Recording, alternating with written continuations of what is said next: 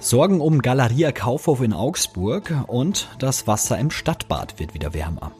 Das und noch viel mehr sind unsere Themen heute. Ich bin Manuel André. Wir haben den 3. November. Guten Morgen. Nachrichtenwecker, der News-Podcast der Augsburger Allgemeinen.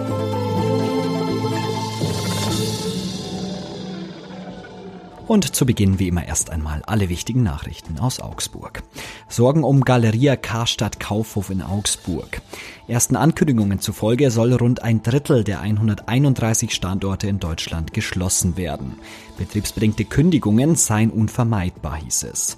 Ob sich Augsburg auf der Streichliste befindet, ist derzeit völlig offen. Die Geschäftsführung der Augsburger Filiale möchte sich auf Anfrage unserer Redaktion nicht äußern und verweist auf die Zentrale in Essen. Auch dort ist niemand für eine Stellungnahme zu erreichen. Doch in Augsburg gehen die Sorgen um, nicht nur in Teilen der Kundschaft. Unter Mitarbeiterinnen und Mitarbeitern brodelt es, sagt Silvia Lech von Verdi. Das Personal hat alles dafür getan, damit sich das Unternehmen erholen kann, finanzielle Abstriche gemacht und jetzt so eine Klatsche wegen Missmanagement. Die Leute sind extrem genervt und fühlen sich veräppelt, sagt sie. Auch nach Lechs Einschätzung ist derzeit kaum abzuschätzen, welche Folgen die Insolvenz für den Augsburger Standort hat. Grundsätzlich sei er aber attraktiv, da er sich mitten in der Stadt befindet. Es gebe also durchaus Hoffnung. Für die kommenden Wochen sind auch Protestaktionen geplant. Im alten Stadtbad wird das Wasser wieder wärmer. Am morgigen Freitag wird dort die Wassertemperatur von 25 Grad auf 27 Grad angehoben. Das alte Stadtbad sei im Gegensatz zu den anderen städtischen Bädern kein Sportbad, in dem hauptsächlich Vereine und Schulen trainieren, sondern ein Bad zur Regeneration, begründet die Stadt diesen Schritt. Mit dieser Entscheidung nimmt die Sportverwaltung auch Bezug auf die Empfehlung des Deutschen Städtetags. Dieser regt an, den Reha sowie den Seniorinnen- und Seniorensport im Hinblick auf Energie Energiesparmaßnahmen gesondert zu betrachten.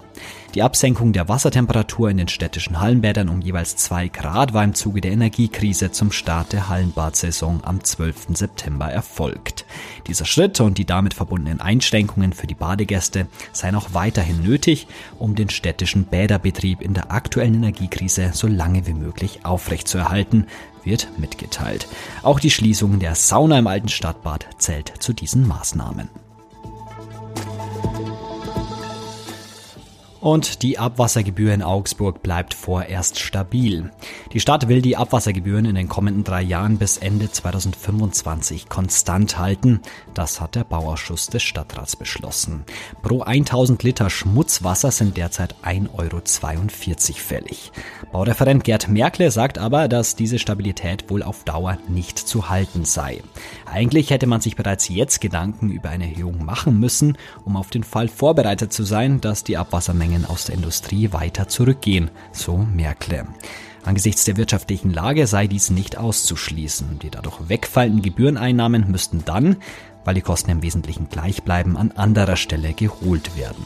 Ich hätte eigentlich erhöht, aber so etwas passt aktuell nicht in die Zeit, so Merkel im Hinblick auf die aktuelle Belastung der Haushalte durch die Inflation. Sein Nachfolger Steffen Kercher, der im Mai die Geschäfte übernehmen wird, werde 2025 aber womöglich diesen Schritt gehen müssen. Und jetzt wie immer noch ein kurzer Blick aufs Augsburg-Wetter. Wir starten mit Nebel in den Tag. In der Früh ist es bei 4 Grad auch noch relativ kalt. Wenn der Nebel sich im Laufe des Vormittags aufgelöst hat, bleibt es bewölkt bei maximal 12 Grad. Am Abend müsst ihr sogar mit leichtem Regen rechnen. Auch am Freitag bleibt es dann bewölkt und regnerisch und es kühlt weiter ab. Wir haben Temperaturen um die 8 Grad.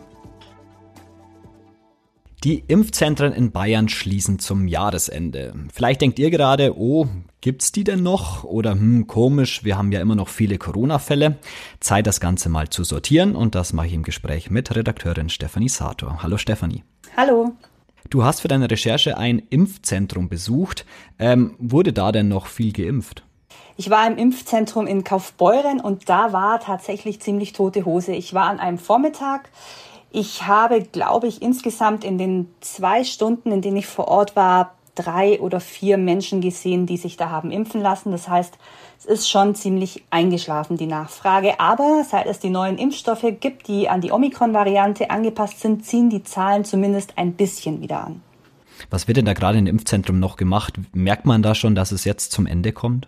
Also natürlich muss die ganze Logistik noch vorhanden sein. Es muss eben möglich sein, sich dort impfen zu lassen. Aber so kleine Schönheitsarbeiten werden schon gemacht. Also in Kaufbeuren zum Beispiel hat man angefangen, die Markierungen vom Boden zu kratzen, die eigentlich dafür da waren, äh, zu äh, markieren, wo die Stühle zu stehen haben, auf denen die Menschen nach dem Impfen eben noch 15 Minuten warten konnten. Und diese Markierungen werden jetzt so langsam vom Boden gekratzt und die Stühle sind ohnehin schon sehr verwaist. Warum schließt man denn die Impfzentren überhaupt? Ja, Klaus Holleczek ähm, begründet es damit, dass eben die Nachfrage äh, nachgelassen hat, was ja auch stimmt. Ähm, er sagt, Impfen geht jetzt in die Regelversorgung über, das heißt, die Arztpraxen und auch die Apotheken übernehmen das. Und er sagt, es sei kein neuer Impfansturm zu erwarten in diesem Herbst. Wahrscheinlich auch deswegen, weil es aktuell von der STIKO ja nur für die über 60-Jährigen eine Empfehlung für eine vierte Impfung gibt und noch nicht für jüngere Menschen. Demnach ist tatsächlich ja nicht damit zu erwarten, dass es wieder Massenaufläufe ähm, für die Impfungen gibt. Das war ja auch mal anders. Es war, gab ja diese großen Anstimme damals. Wie blicken denn die Betreiber der Impfzentren auf diese Zeit zurück? Ja, die können teilweise tatsächlich nicht ganz fassen, was sie dann in den letzten zwei Jahren da äh, geleistet haben. Am Anfang war das ja alles noch neu. Da wusste niemand so recht, wie funktioniert das hier. Weder die Leute, die das Impfzentrum betreiben, noch die Menschen, die sich impfen lassen wollten. Das war die Zeit ganz am Anfang, als es diese Priorisierungsgruppen gab. Es war die Zeit, wo niemand genau wusste, ist AstraZeneca jetzt ein Impfstoff für mich oder nicht. Ähm, dann gab es natürlich die ersten Proteste vor den Impfzentren von Impfgegnern. Da ist sehr viel äh, aufeinander geprallt. Und vor allem sagen die Betreiber natürlich der Impfzentren, wir hatten unfassbar viel zu tun, sieben Tage die Woche durchgeimpft. Ähm, die Menschen standen Schlange und Pause machen war tatsächlich schwierig. Wie schnell könnte man denn so Impfzentren jetzt wieder hochfahren? Nehmen wir mal an, im Winter die Zahlen steigen, es kommt eine neue Variante. Wäre das denn möglich? Das weiß ich tatsächlich nicht, ob es möglich wäre. Es ist aber definitiv nicht geplant, was wahrscheinlich auch damit zusammenhängt, dass ähm, die Förderung vom Bund so oder so wegfällt. Also bisher war es so, dass der Bund die Hälfte der Kosten übernommen hat und das ist ab kommendem Jahr nicht mehr möglich. Das heißt, so wie ich das verstanden habe, wird diese Möglichkeit, die Impfzentren hochzufahren, überhaupt nicht in Betracht gezogen. Ich glaube allerdings, dass es schon nicht so einfach ist. Es ist ja eine riesen Logistik, die dahinter hängt. Ähm, man muss die Ärzte haben, die da impfen. Man braucht natürlich Helfer, die ähm, an der Anmeldung sitzen. Man braucht die ganzen Räumlichkeiten. Man muss den Impfstoff da lagern. Er muss geliefert werden. Da hängt schon recht viel dran. Aber wie gesagt, meines Wissens nach ist nicht geplant, die wieder hochzufahren. Vielleicht um es zusammenzufassen, heißt das, man geht jetzt ähm, bei der Impfung den Weg irgendwie hin zurück zur Normalität, dass man sagt, Ärzte sollen jetzt impfen? Genau, so ist es. Ähm, das sagt ja auch der Bayerische Hausarztverband. Die sagen, Impfen ist immer schon ähm, Aufgabe von Hausärzten und das muss jetzt auch bei Corona so sein. Ähm, die STIKO sagt ja ohnehin schon, das ist jetzt endemisch, heißt, das Virus ist da, es wird bleiben. Und insofern wird die Corona-Impfung dann eine Impfung beim Hausarzt sein, wie die Grippeimpfung, die Tetanus-Impfung, die Polio-Impfung. Und ja, tatsächlich dann ein Stück Normalität ein Stück mehr Normalität. Nachzulesen gibt's das alles auch nochmal in deinem Artikel. Den findet ihr wie immer in den Show Notes. Danke, Stefanie, fürs Gespräch. Gerne.